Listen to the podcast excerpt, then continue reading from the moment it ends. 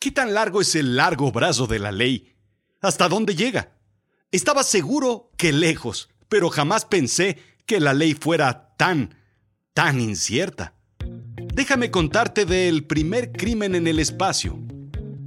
La realidad es la verdad, lo efectivo y con valor práctico, en contraposición con lo fantástico e ilusorio. Lo absurdo es extravagante, irregular, irracional, disparatado, opuesto a la razón, chocante y contradictorio. Bienvenido a Azul, Azul Chiclamino, la realidad de lo absurdo. Yo soy Rodrigo Job y yo te cuento.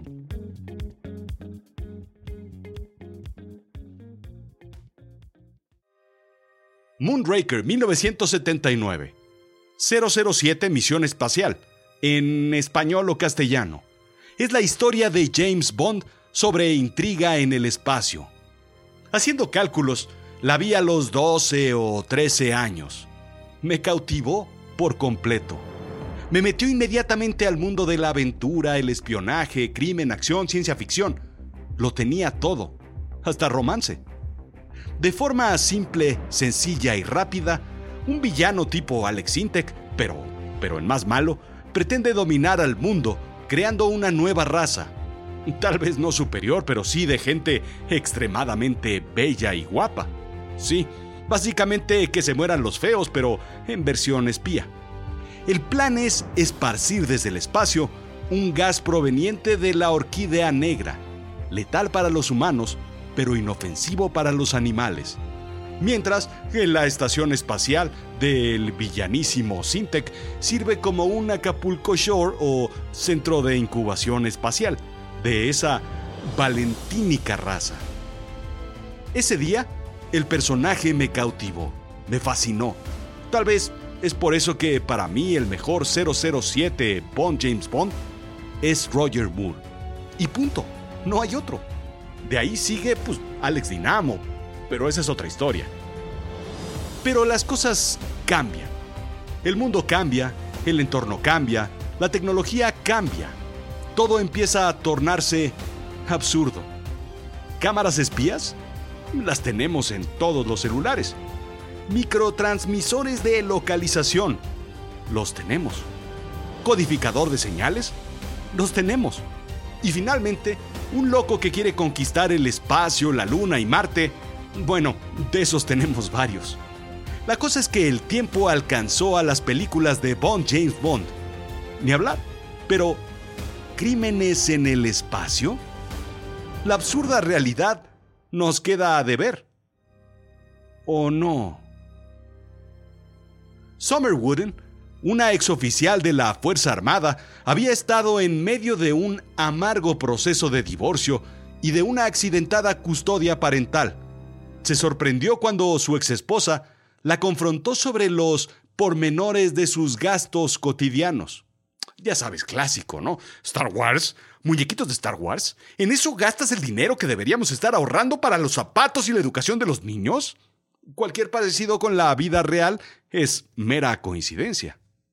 Wooden le pide al banco un reporte sobre las direcciones IP de las computadoras con las que supuestamente había accedido a sus cuentas, narra el New York Times. El banco le da el reporte con un dato en particular.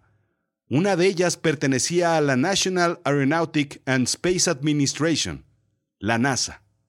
Su esposa, Anne McLean, nada que ver con John McLean de Die Hard, era una condecorada astronauta que se encontraba en una misión de seis meses en la Estación Espacial Internacional.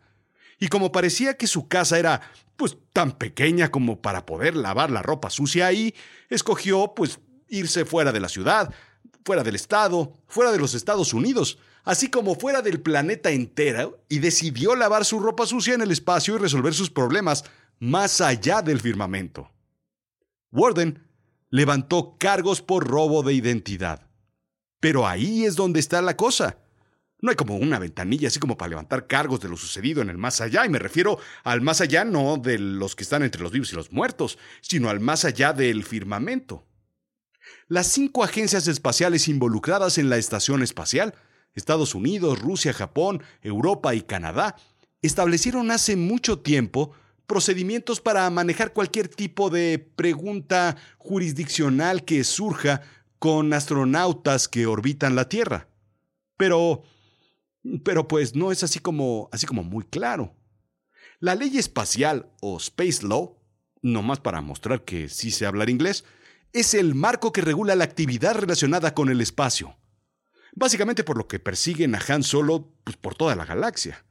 Así como la ley internacional está basada en acuerdos internacionales, tratados y convenciones, la Asamblea General de la ONU resuelve reglas y regulaciones para el espacio. Conservación del espacio, la responsabilidad por daños causados por objetos en el espacio, los arreglos de disputas, el rescate de astronautas, compartir información de posibles peligros en el espacio, el uso de tecnología relacionada con el espacio y la cooperación internacional. Por supuesto, la noción del espacio como una provincia de toda la humanidad y la no apropiación del espacio. O sea, todo lo que pudimos hacer con la Tierra y los mares, pero pues ahora en el espacio, a ver si podemos hacerlo allá. Ambicioso, pero pues se agradece el intento. Así es que nadie tiene propiedad del espacio. Las líneas políticas y estatales no se extienden pasando la atmósfera, indica space.com. Sin embargo, el artículo octavo del Tratado del Espacio Exterior dice, un objeto lanzado al espacio retendrá la jurisdicción y control sobre dicho objeto y sobre cualquier personal del mismo mientras esté en el espacio ultraterrestre o en el cuerpo celestial. No me queda muy claro entonces si puedes escapar haciendo un moonwalk aunque al final pues tendrías que regresar porque pues si no, ¿a dónde te vas? O tal vez que te vayas a otra nave con otra bandera y otro marco jurídico pidiendo asilo y evitando pues la ley. Creo que más bien necesitamos un abogado aquí. Y en la estación espacial, cada país juzgará a sus connacionales. Sin embargo, el marco legal no está listo para colonias en Marte, por ejemplo. Al principio debería usarse el marco legal actual, pero debería hacerse uno nuevo, más específico, con consideraciones específicas que distinguen Marte de la Tierra y de una estación espacial. Si una persona va a la Luna, por ejemplo, está allá y se queda cuatro años, deja de ser personal de la nave.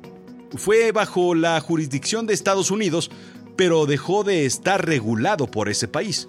Y entonces, pues así como que, pues, que, pues, que sigue, ¿no? Las colonias de Marte tomarán la ley bajo sus manos como lo hicieron en 1500 al llegar a América las naves? ¿Será vigente el manual de Carreño en Marte y en otros planetas? ¿Qué pasará con la ley de Herodes?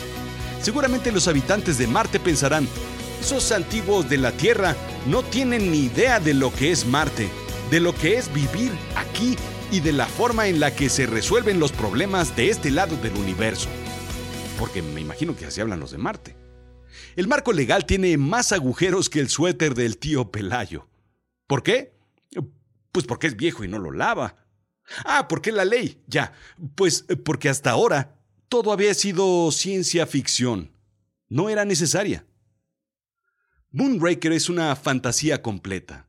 A 41 años de su filmación, aún sigue siendo ciencia ficción, en su mayoría. Estamos a dos o tres años de hacer vuelos privados al espacio. Estamos a 10 años de tener turismo espacial y a 15 probablemente de pisar Marte. Hay una nueva carrera espacial con intereses políticos, comerciales, pero desgraciadamente también ambientales, porque nos estamos acabando la Tierra y hay que salir lo antes posible de aquí. Pero la cosa, la cosa va más allá. La novela de Ian Fleming data de 1955. Son 65 años. Tal vez no es tanta ficción como realidad. Ian Fleming pertenecía a una unidad secreta hacia finales de la Segunda Guerra Mundial. Se había instalado y trabajado con Target Force. Su trabajo consistía en llevar científicos de cohetes nazis a la Gran Bretaña antes de que fueran capturados por los rusos que avanzaban, indica Sean Longton, autor de T-Force, Los héroes olvidados de 1945. Longton vio el vínculo entre la novela y la realidad. Un proyecto llamado Operation Backfire era similar al proyecto Moonraker, solo que con cohetes B-2 alemanes. T-Force había extraído científicos de cohetes nazis de la zona soviética, mismos que se parecen enormemente a los que trabajan en Moonraker. El villano villanísimo villanazo Drax era dueño de una siderúrgica.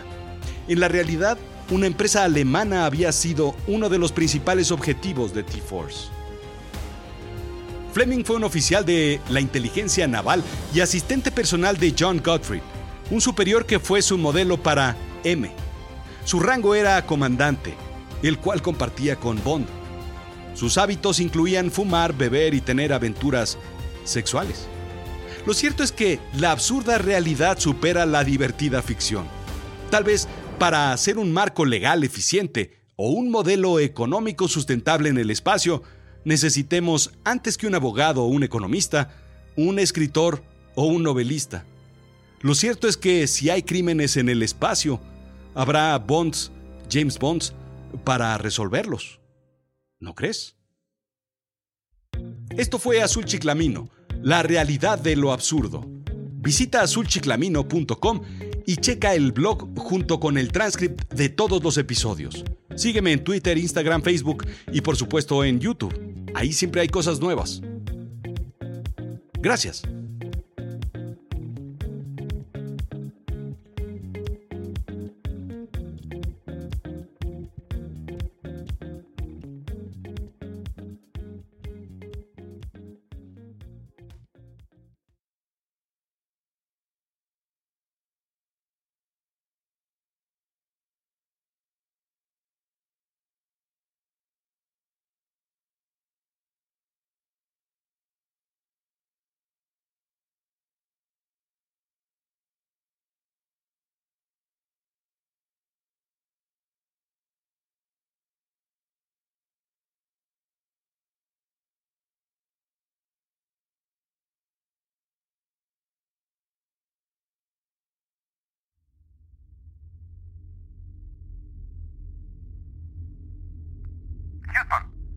Estamos en posición.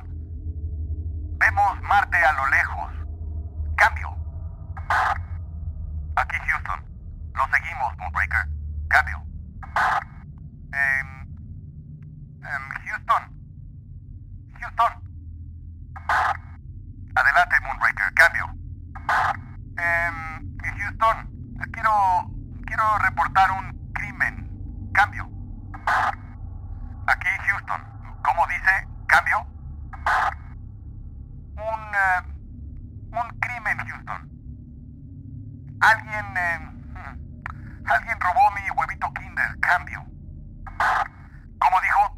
haber escuchado que le robaron su huevito Kinder.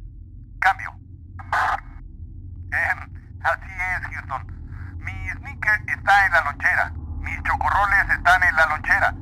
Pero mi huevito Kinder no, Houston. Cambio. Am, cambio. Quiero hablar con recursos humanos y con seguridad, Houston. Cambio, cambio.